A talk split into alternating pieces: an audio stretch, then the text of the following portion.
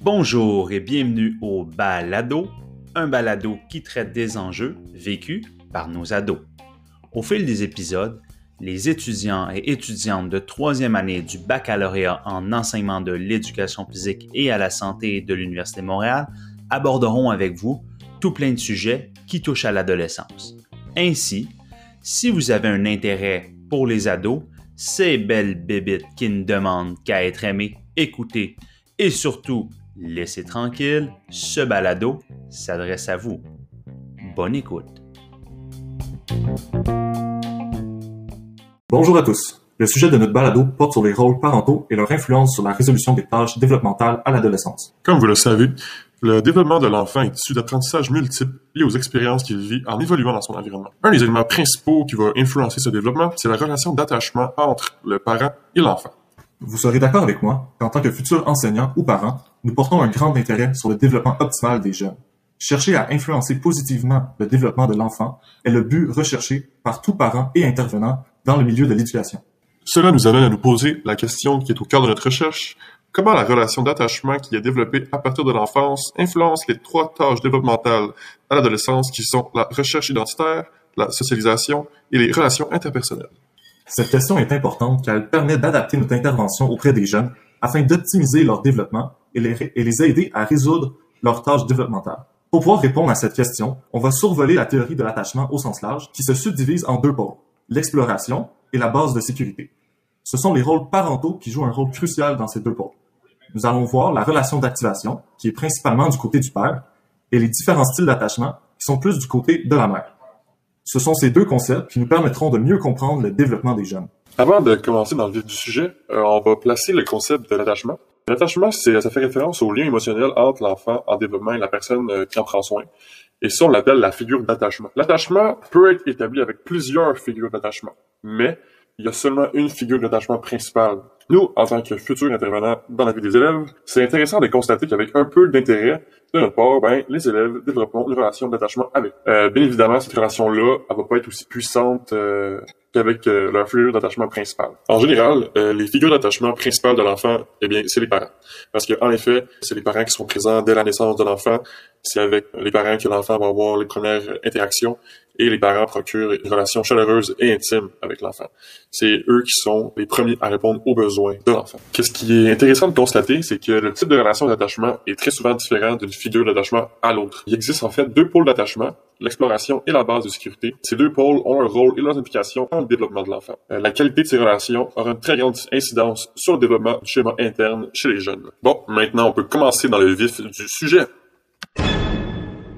Donc, euh, pour commencer, euh, il peut y avoir quelques différences individuelles en ce qui a trait à l'attachement. Marie D. Salter Answorth, qui est une psychologue du développement, c'est elle qui joue un rôle important dans la théorie de l'attachement. Et c'est grâce à son expérience qu'on appelle la strange situation, ou en français, la situation étrange. Cette expérience-là a permis de mettre en évidence trois différents types d'attachement, soit le type secure, le type ambivalent anxieux et le type évitant. Il est important de détailler ces trois types d'attachement puisque plusieurs pistes de solutions sont proposées pour répondre à notre question au cœur de notre sujet. Le premier style d'attachement, c'est l'attachement sécurisant. Et les bébés se trouvant dans ce style concentrent leur attention sur le parent. L'attachement sécurisant, euh, ça procure à l'enfant un sentiment de sécurité, comme le nom le dit. L'enfant acquiert que, ce, que la figure d'attachement sera toujours là pour lui, peu importe ce qui arrive, va être là pour le protéger et l'aimer. L'attachement sécurisant, eh bien, c'est la base pour devenir autonome. Lorsque le sentiment de sécurité devient graduellement intériorisé, eh bien, l'enfant n'a plus besoin d'une autre personne pour se sentir en sécurité. Ensuite, euh, le deuxième style d'attachement, c'est le style évitant. Les bébés qui se retrouvent dans ce style d'attachement, plus tendance à ignorer ou à éviter leurs parents lorsqu'ils leur donnent l'attention. Et euh, ces bébés-là, ben, ils ne semblent pas trop ébranlés lorsque le parent est absent. Dans ce style-là, la figure d'attachement euh, se montre peu expressive et démontre de l'aversion pour le contact physique. Souvent, figure d'attachement, c'est la mère. Celle-ci semble plus souvent en colère, irritée, rigide avec son enfant, plus rejetante que les autres figures d'attachement. Pour l'enfant, au bout d'environ un an, eh bien, il ne se blottit plus et il ne s'agrippe plus à sa mère. Il va éviter le contact avec la mère et il ne va pas rechercher en avoir avec elle. Il semble euh, indifférent au départ du parent. Ce style d'attachement-là, eh bien, ça amène l'enfant à moins bien collaborer, et à être exagérément autonome et à avoir plus de difficultés à contrôler euh, son agressivité. Le dernier style est le style d'attachement ambivalent anxieux. Ce style-là survient lorsque le parent, lorsque les parents sont plus attentifs aux besoins de leur enfant et les laissent pleurer sans euh, le réconforter. L'enfant va alors développer un attachement non sécurisant. Il va être plus anxieux,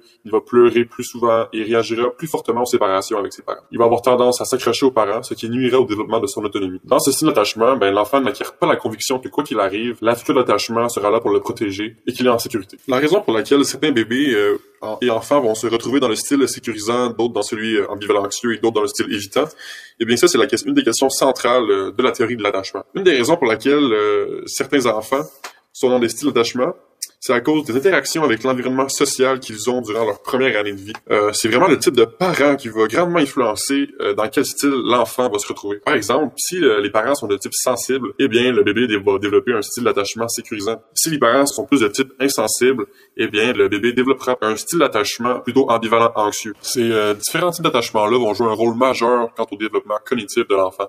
C'est grâce aux relations d'attachement que l'enfant va commencer à associer des émotions à des situations qu'il va observer. C'est euh, durant l'enfance euh, que les relations d'attachement avec les parents vont le plus influencer le développement de, l'enfant. Si euh, le père et la mère sont présents, donnent de l'amour, prennent soin et soutiennent leur enfant, bien celui-ci va avoir plus de facilité à explorer son environnement et à être plus autonome.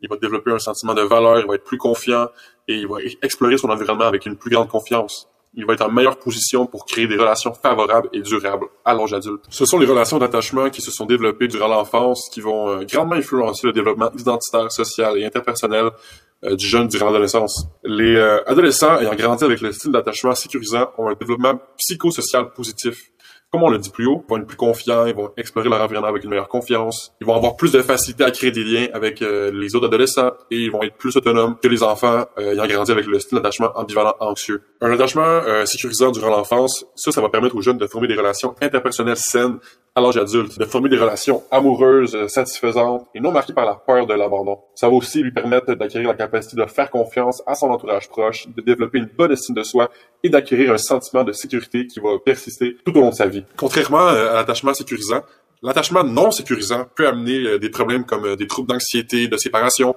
des troubles d'anxiété sociale et de personnalité évitante, des troubles dépressifs, de la délinquance et aussi euh, des difficultés euh, académiques. Euh, cela dit, on s'aperçoit qu'il y a une continuité de l'attachement de l'enfance à l'âge adulte. Les adultes ayant été élevés avec le style d'attachement sécurisant, eh bien, ils ont plus de facilité à se rapprocher des autres et sont à l'aise de dépendre des autres et d'avoir d'autres personnes qui dépendent d'eux. Ils ne vont pas s'inquiéter à l'idée d'être abandonnés ou à l'idée que quelqu'un devienne trop proche d'eux. Les adultes qui, eux, ont été élevés avec le style d'attachement évitant, eh bien, ils sont un peu inconfortables lorsqu'ils sont, que, lorsque les autres sont près d'eux, pardon. Pour eux, c'est plus difficile de faire complètement confiance aux autres et de dépendre euh, d'une autre personne.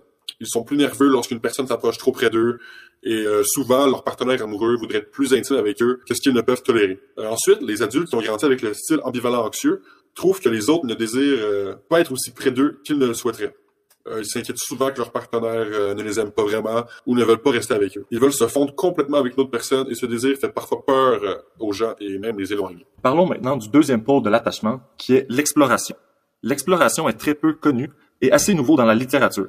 Effectivement, l'outil pour évaluer le niveau d'exploration d'un jeune a été élaboré en 2010 par Paquette et Bigra, alors que l'évaluation de la base de sécurité est en place depuis 1978 par Ensworth.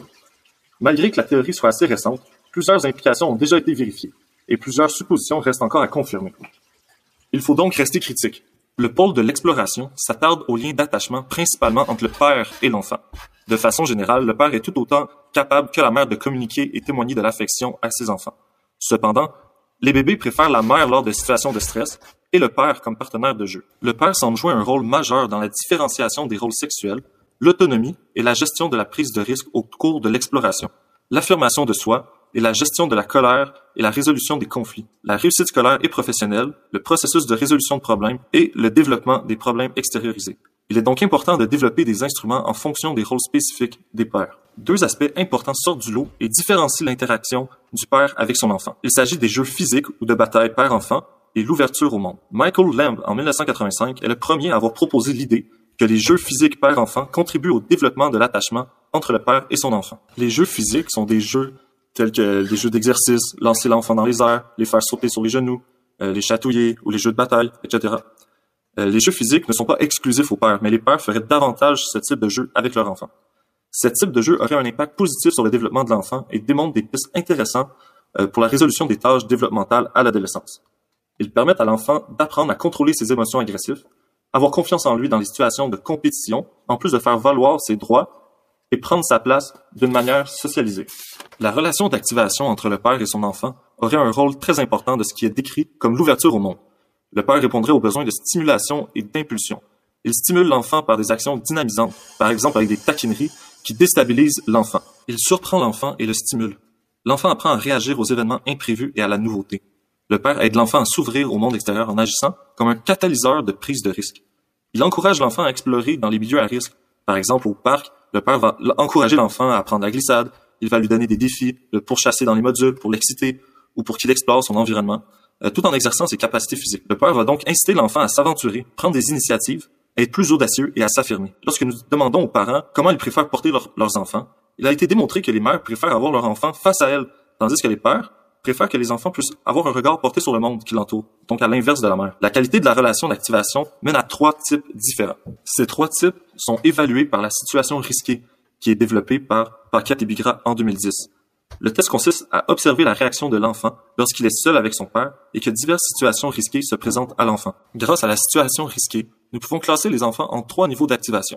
Les sous-activés, les activés et les suractivés. Les enfants sous-activés, qui représentent 31%, explorent peu, sont passifs et restent près du parent. Les enfants activés, qui représentent 45%, sont confiants, prudents dans leur exploration et obéissent aux parents lorsqu'ils mettent des limites. Finalement, les enfants suractivés, qui représentent 24%, sont hyper sociables, imprudents et n'obéissent pas aux parents lorsqu'ils mettent des limites. Maintenant que les aspects théoriques ont été mis en place, nous avons des clés de compréhension pour expliquer certains comportements observés à l'adolescence. Les jeux de bataille auraient un impact positif sur la socialisation de l'agressivité des jeunes. Lors de ces jeux, étant donné que le père met des limites précises, l'enfant apprend à réguler ses émotions lors des interactions agressives. L'enfant apprend à ne pas dépasser les limites. Le jeu est aussi souvent ponctué de pauses où l'enfant peut se calmer avant de reprendre l'excitation. Parmi les prédictions vérifiées jusqu'à maintenant, deux sont assez révélatrices.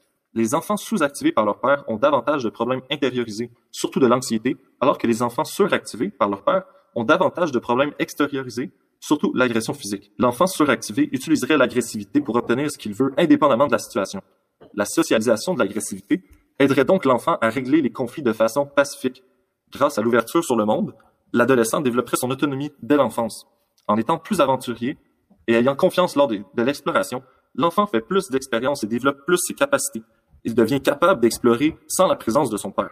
Nous pouvons donc prédire qu'il intériorise une confiance en ses capacités, ce qui l'aide grandement dans son estime de soi. À l'adolescence, il restera moins accroché à ses parents et pourra s'en détacher afin de trouver son individualité. Un adolescent suffisamment activé par son père aura tendance à moins avoir un type de recherche identitaire moratoire, puisqu'il se lancera lui-même en exploration. La qualité de la relation d'activation a aussi son importance au niveau des relations interpersonnelles. Comme montré dans la situation risquée, un enfant sous-activé va avoir tendance à fuir les interactions avec les étrangers. Il préfère jouer seul et explore moins son environnement en présence de nouvelles personnes. À l'adolescence, il aura plus de difficultés à se faire de nouveaux amis car il préfère rester en retrait. À l'inverse, un enfant suractivé aura un comportement hyper social. À l'adolescence, il pourrait être mis à l'écart par ses pairs puisqu'il aura de la difficulté à régler les conflits sans l'utilisation de l'agressivité. Il pourrait également être vu comme dérangeant en classe ou comme une mauvaise influence.